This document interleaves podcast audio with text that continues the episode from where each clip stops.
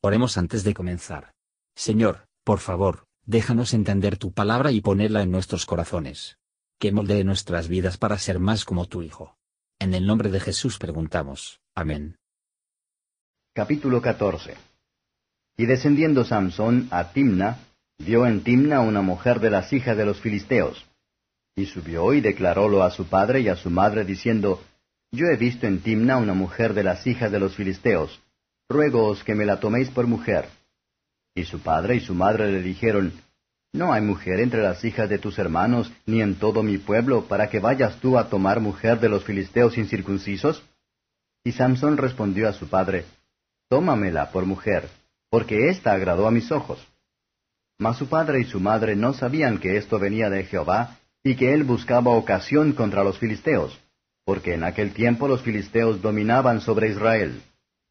Y Samson descendió con su padre y con su madre a Timna, y como llegaron a las viñas de Timna, he aquí un cachorro de león que venía bramando hacia él.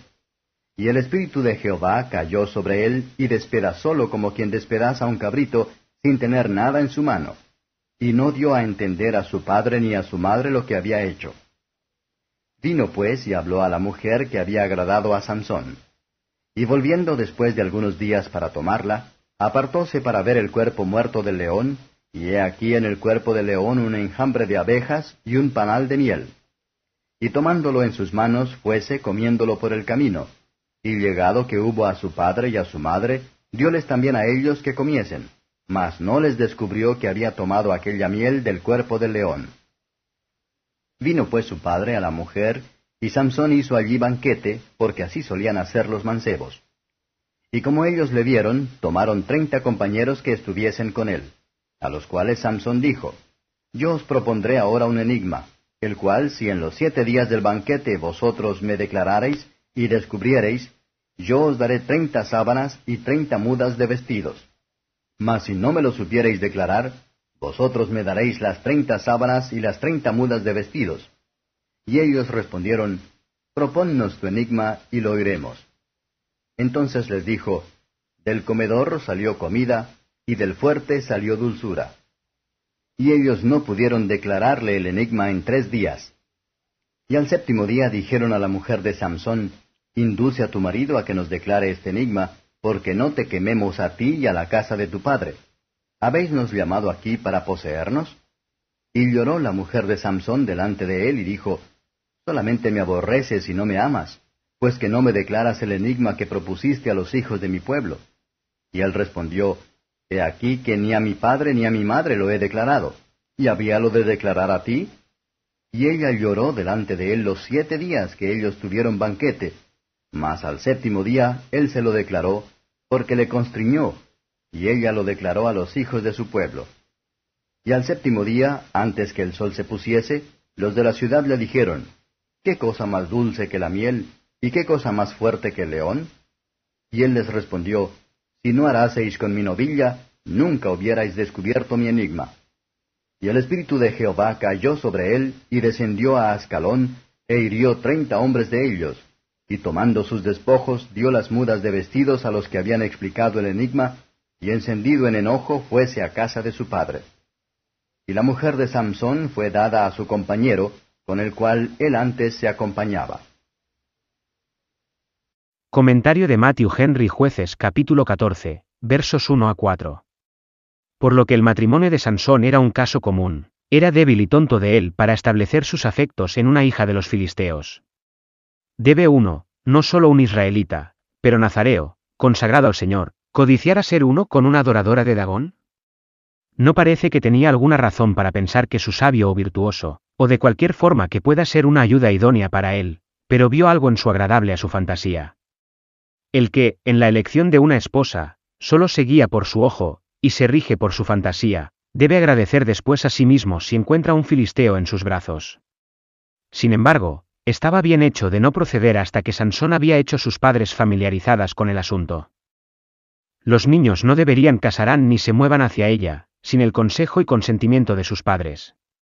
Los padres de Sansón hicieron bien para disuadirlo de uncir a sí mismo de manera desigual con los incrédulos.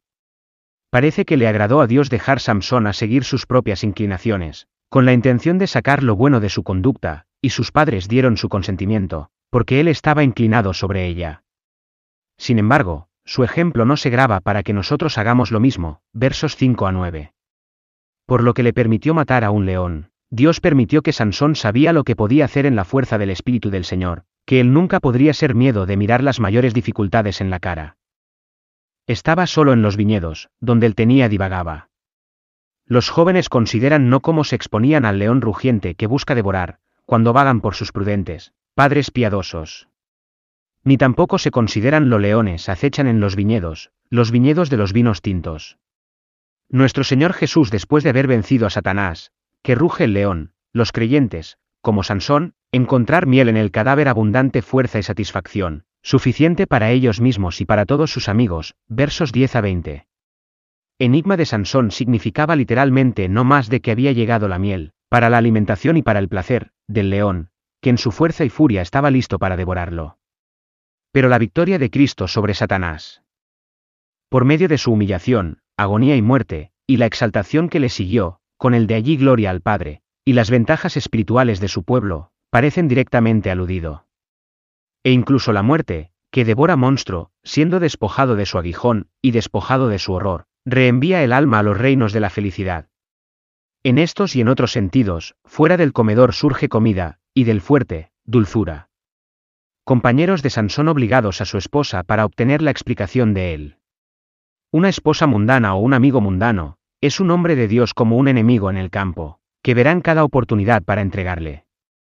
Ningún sindicato puede ser cómodo o duradero, donde los secretos no pueden serles confía. Sin peligro de ser divulgado. Satanás, en sus tentaciones, podría no nos harán el daño que hace, sino arar con la novilla de nuestra naturaleza corrupta. Su principal ventaja frente a nosotros surge de su correspondencia con nuestros engañosos corazones y pasiones puras. Esto resultó ser una ocasión de destete Sansón de sus nuevas relaciones.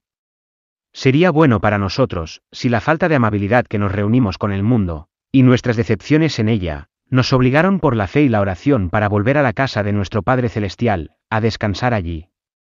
Vea cómo poca confianza se debe poner en el hombre. Sea cual sea el pretexto de amistad pudiera presentarse, un verdadero filisteo pronto se cansarán de un verdadero israelita. Gracias por escuchar y si te gustó esto, suscríbete y considera darle me gusta a mi página de Facebook y únete a mi grupo Jesús Answers Prayer.